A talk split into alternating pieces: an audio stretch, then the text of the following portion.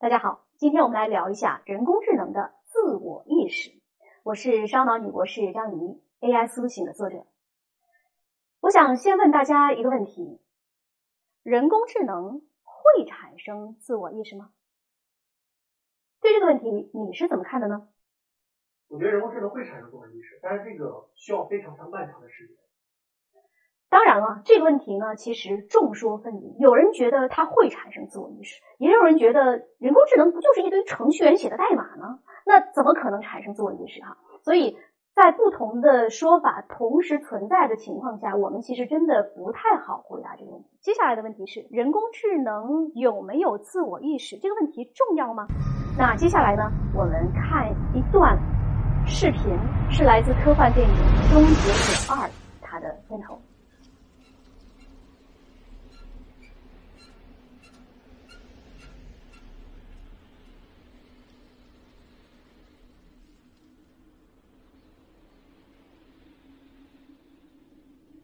电影就特别擅长创造这样的一种梦境，看上去特别恐怖，人类的末世到了。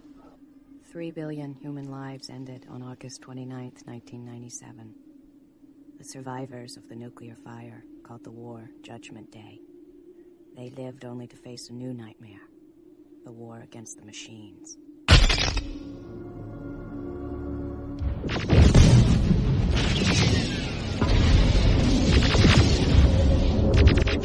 非常经典的电影当中出现的人工智能的景象。那么，科幻电影当中的末日场景会变成现实吗？其实，这样的一些问题，我们还是需要做一个梳理的。在我的想象当中，哈，在不久的将来，AI 和人类的关系有这样几种。第一种，AI 是人类的好帮手，哎，就像现在的人工智能。他们可以扫地，可以炒菜，可以陪你下围棋，可以跟你聊天所以这种情况下，AI 是人类的好帮手。那第二种情况呢是，AI 取代人类的工作。这个取代工作可能对有些人来说是福音，觉得哇，那我就天天不用干活了。可是对有些人来说，觉得我没有了工作，我怎么养活自己呢？哎，这是第二种可能性啊。第三种可能性，人类成为生化人，赛博格 （cyber）。也就是人把自己武装成了像半人半机械人的那样的一种赛博格。现在马斯克正在做这样的事情。当然，还有一种可能性，也是最坏的一种可能性：AI 毁灭人类。以上的这样几种可能性，哪一种将会成为 AI 和人类的未来呢？我觉得应该是成为帮手吧。因为现在我感觉，其实整个 AI 算是属于。弱人工智能还没到强人工智能，我觉得现在是一个很好的帮手。呃，替代人类的话呢，需要时间，就是可能替代一些工作，但是所有工作都能替代这种的。所以你在描述的是现在，对，你是说现在 AI 是人类的好帮手，可是我们说的是未来。未来的话呢，我觉得我不是那种悲观主义，我觉得未来也依然会是好帮手。有的人可不是这样想的。刚才的几种可能性当中，我们最担心的其实就是 AI 会毁灭人类。这个问题我们又要如何来回答呢？关于 AI 会毁灭人类吗？这个问题听上去特别的难，我们没有办法去想象 AI 会毁灭人类吗？这个问题应该如何被解答？它好像面前有着重重的迷雾。那现在我们就来拨开迷雾啊，也来理一理 AI 会毁灭人类吗？这背后。可能存在哪些逻辑线索？我想无非是这样两种情况：一种是 AI 没有自我意识，还有一种呢是 AI 有自我意识。我们分成这样两种，可以吧？好，在 AI 没有自我意识的这种情况下，又可以具体分成它会毁灭人类和不会毁灭人类。这种当然我们不用太担心啊。那么。为什么 AI 没有自我意识，它也有可能会毁灭人类呢？比如说啊，这个呃，波音737 MAX 的飞机接连两次失事，机毁人亡。像这种情况，就是 AI 它并没有自我意识，但是它也毁灭人类。如果这样的程序出错一再发生，它还是挺可怕的啊。不过这还不是最糟糕的情，因为人类可以去改这样的程序，对吧？那么接下来 AI 有自我意识的情况，我们又可以具体分成，它有自我意识，但是它不想毁灭人类。或者说他有自我意识，他想毁灭人类。好，再继续往下细分。当他想要毁灭人类的时候，还分两种情况：一种是他没有能力毁灭人类，那也没有太大关系，对吧？就像我们现在养个猫啊、狗啊，它也造不成多大的损害哈，或者他还成为你的这个好朋友。那所以这是一种情况，还有一种情况是，他又想毁灭人类，同时他又有能力毁灭人类的情况。OK，那说开去，其实除了 AI 会毁灭人类，其他还有很多原因都可能造成人类的毁灭，比如说疫情，比如说地震、海啸、火山喷发，还有全球气候变暖等等啊。但是呢，这些原因不是我们今天要讨论的主题，所以呢，我们先。忽略其他的问题，专注于讨论 AI 会毁灭人类吗这个问题，有没有发现其中 AI 有没有自我意识，就成为一个非常重要的解不开的谜题。因此，我们可以说，人工智能的自我意识这个问题重要吗？还是挺重要的。因为可能现在我们觉得没有什么，现在我们不会担心人工智能有自我意识。可是，如果将来它会有自我意识呢？它可是事关人类整体。生存还是毁灭的一个大问题啊！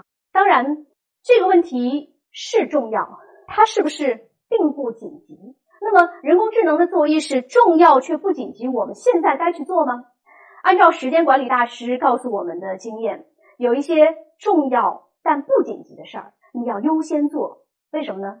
因为当你总是在处理那些重要又不紧急的事儿的时候，就不会冒出来那么多又重要又紧急的事儿，把你搞得手忙脚乱。接下来的问题是。思考人工智能的未来啊，你还会想到哪些问题呢？当我们在说人工智能未来的时候，其实会有很多问题冒出来。比如说，人工智能会通过图灵测试吗？强人工智能会出现吗？人工智能也会有创造力吗？地球生命演化是优胜劣汰吗？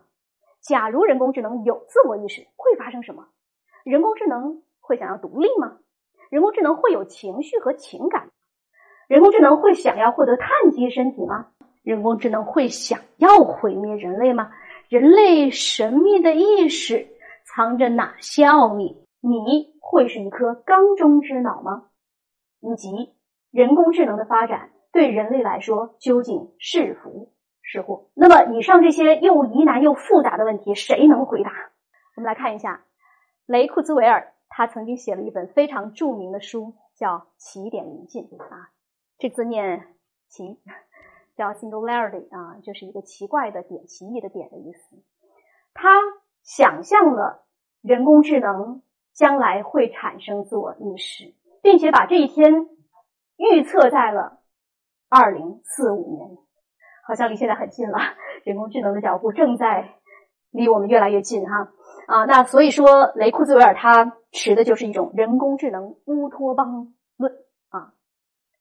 不过，除了库兹韦尔这样的观点之外，还有另外一派，比如说斯蒂芬·霍金，呃，他在二零一七年去世之前的一座十问当中就有这样一段话，他说：“创建 AI 的成功将是人类历史上最大事件。不幸的是，它可能也是最后一个，除非我们学会如何规避风险。”霍金还说过一段话。如果一个先进的外星人文明给我们发短信说我们几十年后到达，我们会不会就回复行？等你到了这里给我们打电话，我们会开灯欢迎呢？大概不会。但这或多或少正是我们在对付 AI 时所做的。除了一些小的非盈利性机构之外，很少有人致力于这些严肃的研究。因此可以说，霍金他持的是人工智能威胁论的观点。那么问题就来了。这两种截然相反的观点，你更相信哪一种？我觉得你是乐观派的。我虽然是乐观派，但其实我也会担心说，因为事情都有两面性嘛。万一他要是真的要毁灭人类，那怎么办呢？一个事物的发展，一定是有好有坏的，肯定还是有威胁存在。我可能持中立的观点，或者你希望他是善意的。对。OK，这两种观点啊，我相信哪个呢？我谁也不信，因为他们说的不一样，他们都是大师，我不知道该相信谁哈。所有这些问题，当他一个个的浮现在你的脑海当中挥之不去的时候，你要如何来回答这一系列的疑难又复杂的问题呢？因此，我就决定要自己去思考这个问题的答案哈。所以后来我就写了一本书啊，其实是两本书，就关于 AI 会不会苏醒的问题。于是，在最近这两年。总有人会问我这样一个问题：你为什么会想思考这些问题？那我觉得我有两个得天独厚的条件，或者说一般人不会具有的条件。第一是我在高校工作，会有比较充裕的时间进行深度的思考，不结婚不生孩子，也还是有时间可以进行这样的一些比较难的话题的深入呃观察和思考的。这是第一个条件。第二个条件呢，之前我在很多年前做过一些研究，得出了一个哲学关照，一个哲学体系。所以当我拥有这样的一种哲学关照的时候，我会发现。我去思考这样一些特别难的命题的时候，比别人更方便一点点。所以，当我有了这样两个条件之后，我就打算自己开始解答刚才的那些问题。我不知道自己能不能找到答案，但是我想要试一下。具体的问题又来了：当我们想要思考这些问题的时候，究竟该从哪里寻找抓手呢？所以在二零一八年的年底，我萌生了这样的想法。想要去探求刚才那些问题的答案，于是呢，我就找到了大概一百本左右的专门讨论人工智能的书，做了一个主题阅读啊。同时，作为电影学的博士，我又看了很多很多的科幻电影，就是我把我能找到的跟人工智能有关的科幻电影都找来看了啊。虽然不能说是所有的，但是重要的都不会遗漏。除此之外，还有 TED 演讲。你会发现，他的演讲是一个宝藏，就是里面什么都有，而且他会讲的非常专业，非常有趣，有很多很有意思的实验，也是很开脑洞。还有纪录片，有很多系列纪录片都是讲到了人工智能，做了一个比较好的，而且比较生动的一个展示。课程讲座就不用说了，有很多的老师，他们也作为先行者，已经进行了初步的这种整理啊。期刊论文可以更新你的对 AI 的一种最新的这个信息，以及公众号的文章，各种资讯啊。所以，所有的这些放在一起之后，二零一九年，我就花了一整年的时间进行了专心致志的思考。终于，我觉得我找到了答案。Nice。接下来呢，我们会进行一个整个的过程的复盘啊，我会跟大家介绍说，在整个过程当中，我都看到了哪些，想到了哪些，并且得出了哪些结论。接下来的问题是。